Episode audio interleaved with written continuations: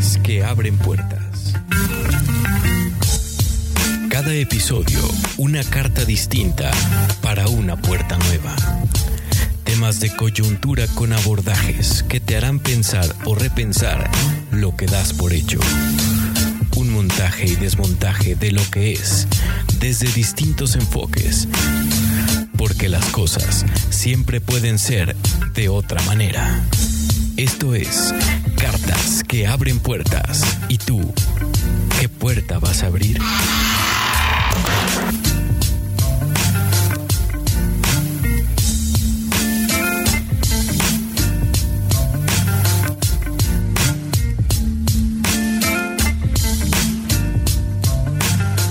En los últimos 15 años en laboratorios de neurociencia ha habido grandes avances de los cuales se ha podido comprender mejor el cerebro y su relación con la mente, tanto que se pueden observar ese cableado eléctrico de células cerebrales creando nuevas conexiones o circuitos a partir de las ya establecidas gracias a nuestras experiencias previas.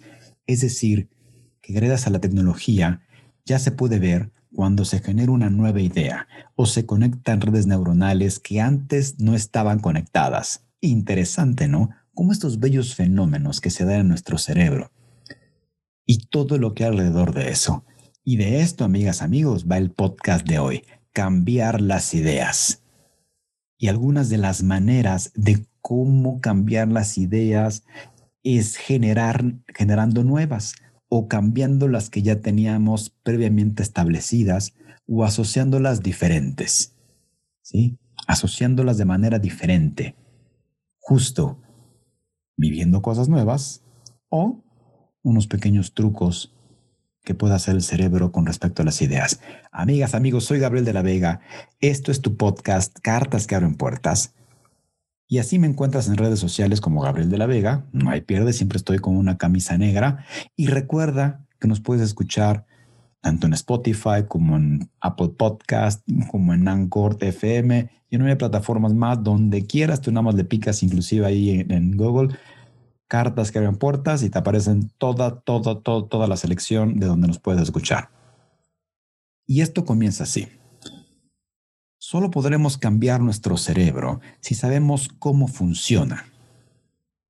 Después de dar este paseo, es entonces que podremos hacer que la creatividad, es decir, cambiar las ideas, igual la creatividad, funcione para nosotros. Y quiero alejarlo un poquito del medio artístico, de las artes o de la musa, la inspiración, porque la creatividad es una habilidad. Y es una habilidad se puede entrenar si es que no la tenemos es la habilidad para, para pensar cosas que no hemos pensado, para tener pensamientos nuevos, para tener más ideas o nuevas ideas. Y también es la habilidad para relacionar cosas que aparentemente no tienen relación alguna. Y de ahí mezclar conceptos o cosas de forma diferente. ¿Para qué? ¿Para qué ser más creativo? ¿Para qué cambiar las ideas? ¿Para resolver problemas complejos? ¿Para generar emprendimientos? ¿Para salir de conflictos personales? Para lucirnos en nuestro trabajo y para todo lo relacionado con la vida. Por eso es vital cambiar las ideas. No hace mucho salió una encuesta que le hicieron a varios CEOs y determinaron que la habilidad más buscada y la habilidad principal que ellos valoraban era la creatividad. Y también la creatividad es la habilidad para cambiar ideas, es decir, pensar diferente, como ya lo mencionamos, darle cabida a nuevas cosas que de repente nos cuesta mucho trabajo y sobre todo mezclar las cosas nuevas con las antiguas para, para tener cosas realmente diferentes o innovadoras. No desde cero, simplemente a veces la innovación o la creatividad tiene que ver con cómo relacionamos lo que ya tenemos por ahí. De eso va el podcast de hoy, ¿no? Entonces ya sabes, cambiar las ideas. Ya sabes, cambiar las ideas. Sin embargo, ojo aquí. Por aquí empezamos a darle un poquito de vueltas a este tema. El cerebro tiene que invertir muchos recursos para poder pensar diferente. Y veámoslo de esta manera. Pareciera que tenemos como dos chips, no de forma evolutiva. Chips, me refiero a chips este, como de la computadora, no chips de las que te comes. Pero dale pues, dos chips un, de manera evolutiva. ¿Sí? Y ya en la actualidad depende eh, de qué chip que este, deseemos ocupar más uno que otro. Pero esto a nivel evolutivo. Uno de esos chips, llamémosle el chip de, de la conservación o de lo de siempre, que también se puede llamar homeostasis, pero Gabriel, entonces, ¿qué es, lo, qué es, la homeostasis?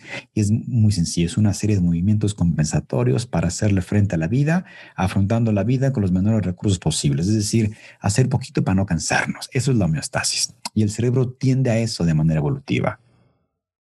Es decir, como si flotáramos en el mar, dejándonos que este nos lleve a un cierto, a un cierto puerto sin, sin que nademos, pues. Pero ahora situémonos. Situemos este chip de la conservación 100.000 años atrás, en donde había obviamente escasez de comida y donde pensar diferente o crear algo consumía y consume mucha energía cognitiva y muchas calorías que el cuerpo adquiere cuando se alimenta. Y recuerda que un cerebro le gusta ahorrar energía. Por eso es que el cerebro genera hábitos o automatiza ciertas cosas. ¿Para qué? Obviamente para ahorrar energía y por eso automatizamos como ciertas cosas para no tener que pensar, por ejemplo, ¿y cómo se pone un pantalón? ¿Y cómo es que se abrochan eh, las agujetas o los cordones de los zapatos? Por eso. Una vez que automatizamos ya no tenemos que pensar, es decir, invertir energía para poder hacer las cosas de la vida cotidiana. Y esto tiene una razón. El cerebro pesa aproximadamente el 2% de nuestro peso corporal, sin embargo consume de entre el 20 o 25% de todos los recursos, es decir, de toda la comida o energía que tenemos. Si esto lo llevas al escenario de 100.000 años atrás, cuando había escasez de alimentos, es decir, no había refrigeradores o heladeras como hoy, que tienes hambre, lo abres y comes, sino que además había que invertir mucha energía y mucho tiempo para poder tener alimento. Y por eso es que un cerebro guarda energía. Por si había que ir a cazar o por si había que afrontar una amenaza o pelear o salir corriendo. Es muy curioso cómo el cerebro, como estructura biológica, no ha evolucionado. Ha evolucionado la mente, pero el cerebro sigue siendo la misma estructura, el mismo órgano de supervivencia, y por eso es que el pensar nuevo, diferente, o nos da flojera, o nos agota demasiado, y es como si el cerebro nos dijera cuando queremos pensar cosas nuevas o diferentes, ay, ¿para qué pensar nuevo? Si hasta aquí hemos ido, hemos ido bien, hemos sobrevivido, déjate de cosas y sigue con la rutina, esa ya la conoces. Es más, descansa, evitemos la fatiga, es porque no vemos una serie. ¿Por qué, no, ¿Por qué no pensamos igual? Déjate de cosas. No, no me hagas pensar, no me hagas esforzarme. Esa es la conversación que tenemos con nuestro cerebro. Sí. Y esta es la conversación que tiene el chip de siempre me queda igual. Y este chip tiene relación también con las ideas, con nuestra manera de generar ideas, porque generamos ideas de una manera reproductiva, es decir, que siempre pensamos lo mismo. Pensamos dentro de la misma caja, inclusive para resolver problemas nuevos, no razón por la cual no salimos de los problemas o nos metemos en más conflictos, porque no podemos o no nos atrevemos a tener otro frame u otro marco conceptual para poder generar eh, nuevas herramientas para salir de los conflictos en los que estamos. ¿sí? O sea, fíjate hasta dónde puede servir esto de cambiar las ideas. Además, este, este chip tiene tres grandes demonios que ayudan a que no pensemos diferente o nuevo. Y estos tres demonios que son la cultura, la experiencia y las certezas. La cultura de no, mi país no se puede hacer esto. La experiencia de no, no, no. Yo, yo ya sé que esto ya se hizo alguna vez y no funcionó. Y las certezas de no, no, no, no, no, no. Si tú mezclas esto con esto, no sale. ¿Y cómo sabes? Esto también trunca la innovación, por ejemplo, en empresas. Estos son los tres demonios de la innovación. La cultura, la experiencia y las certezas. Sin embargo, ¿qué hay con el otro chip? Bueno, este chip, vamos a llamarle el chip de la curiosidad. El chip de arriesgarse a probar cosas nuevas. El chip de ir a investigar cosas nuevas. El chip de poner todo en tela de juicio, eh, todo lo que ya se sabe, el chip de atrevernos a pensar diferente o tratar de generar nuevas ideas o pensamientos. Y eso, amigas, amigos, para el cerebro también es placentero. Entonces tenemos como esta disyuntiva entre hago lo mismo y me causa placer, pero voy con lo nuevo y también me causa, me causa placer, pero no tengo que invertir energía y en otro no. Vaya dilema para cambiar Vaya dilema para generar nuevas ideas, descansar o invertir energía. Y es ahí donde la creatividad, porque todo lo que nos rodea, todo lo nuevo que vemos a nuestro alrededor, teléfonos cada vez más inteligentes, eh, canciones cada cinco minutos, eh, nuevas, nuevas tecnologías eh, que nos hacen la vida más fácil o cosas del pasado que mejoraron y, que nos sirven para agilizar la vida o para conectarnos más o para ahorrarnos tiempo. Todo eso partió de una idea, partió de una idea diferente que sobrepasó las ideas de antaño y que se convirtieron ya en ideas caducas y que se van renovando, innovando. ¿Para qué? Para hacer cosas diferentes. Y las ideas, amigas y amigos, pueden aparecer en cualquier momento. Por eso fundamentalmente, eh, por eso se manifiestan o fundamentalmente, o fundamentalmente se manifiestan, por ejemplo, cuando estamos relajados. ¿Ya poco no te ha pasado? ¿No? Que estamos como el dominguito con la familia, con los amigos o viendo una serie, de repente viene el eureka o el insight, ¿no? O la epifanía, como también la revelación, como se le llama. Y esto es vital, porque si queremos cambiar ideas o queremos ser eh, o queremos incrementar nuestra habilidad de creatividad, y te voy a proporcionar algunas que otras herramientas para, para desinhibirla o atreverte a hacerla, necesitamos con este parámetro de mucho trabajo y momentos de relax. ¿Sí?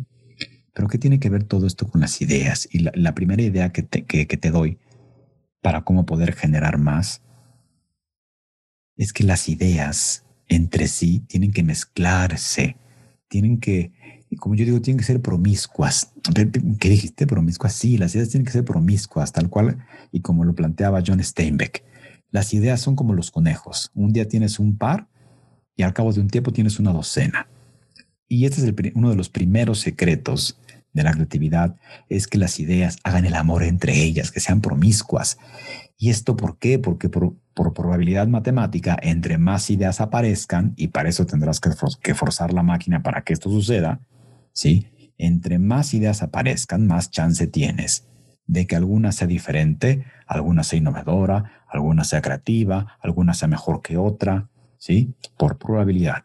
Ten claro, ten muy claro que necesitas definir primero para qué quieres más ideas. El cerebro por sí solo es un vago y va a preferir actividades que no le demanden energía o que sean parte de este chip de lo habitual a generar cosas nuevas por generarlas. No, no, no, no, no, no, no, no, no, no.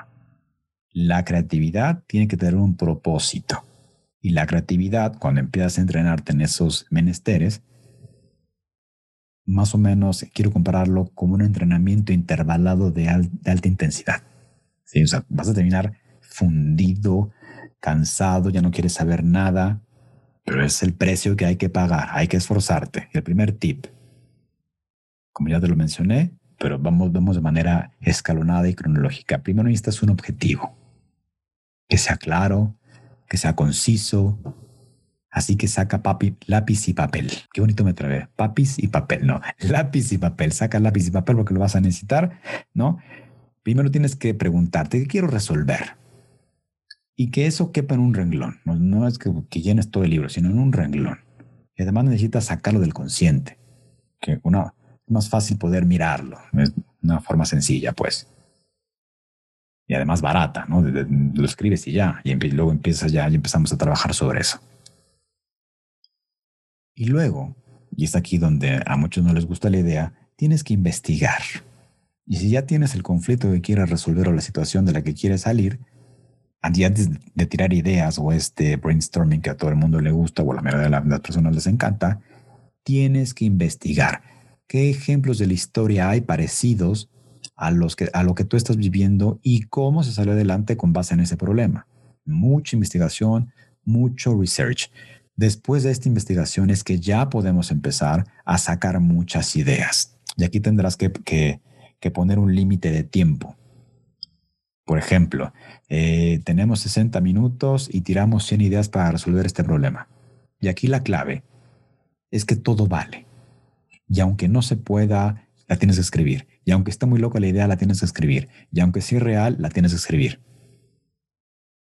Lo, maravilloso de esto es que las primeras 20 ideas ¿no? serán bien aburridas y las típicas. Las siguientes igual muy locas o no se pueden dar.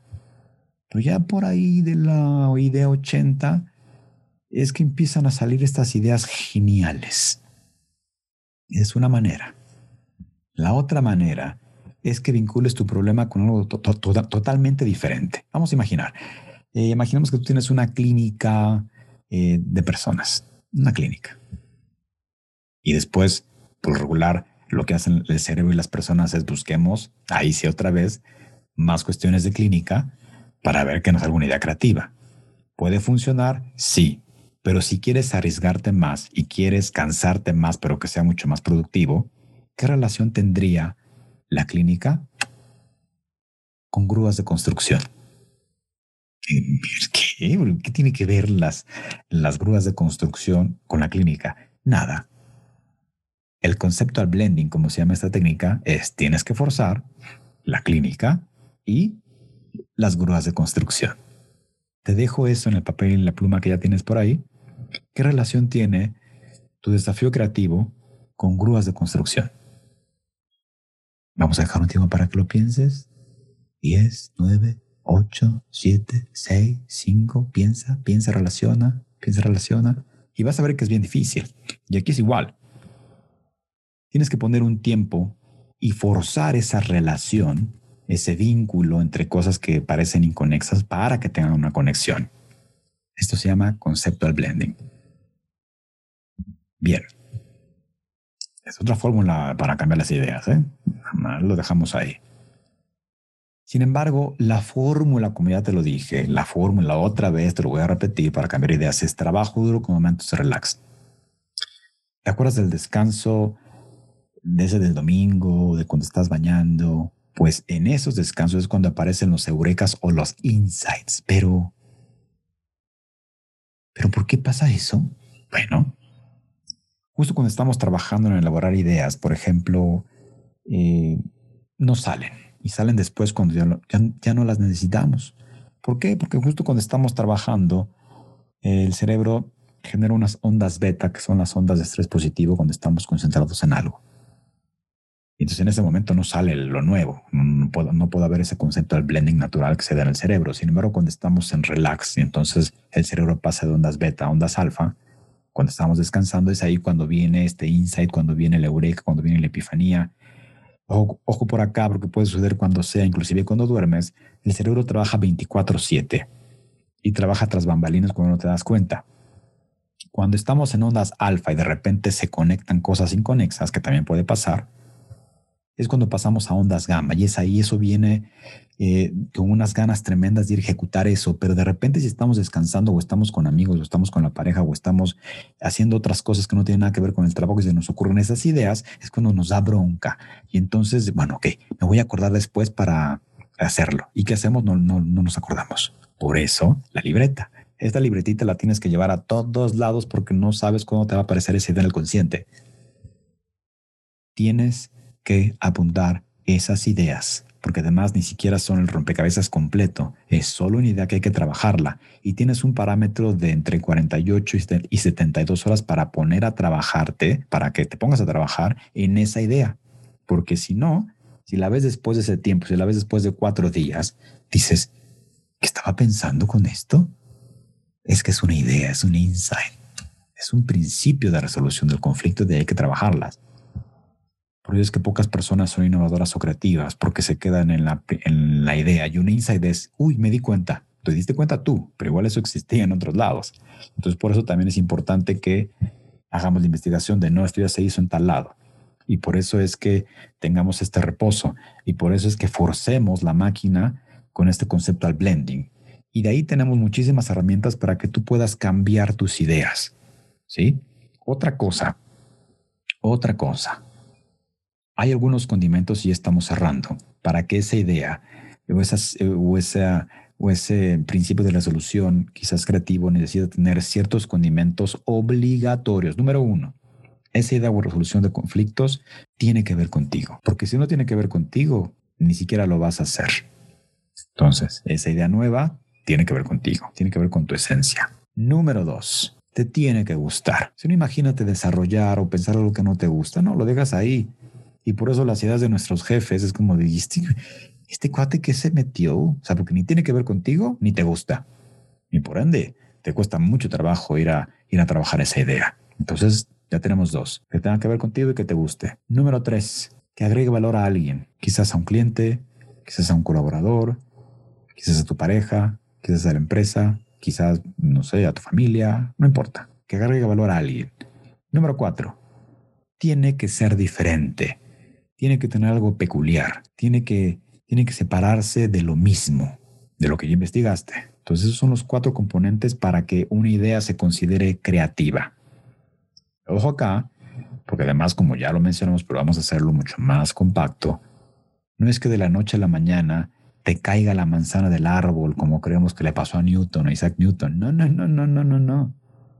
Este clic posterior a la manzana en la cabeza de Newton fue porque 10 años antes estudió a fondo matemáticas y física y cuando tuvo ese momento de relax fue que tuvo esa claridad mental y ahí las leyes de Newton.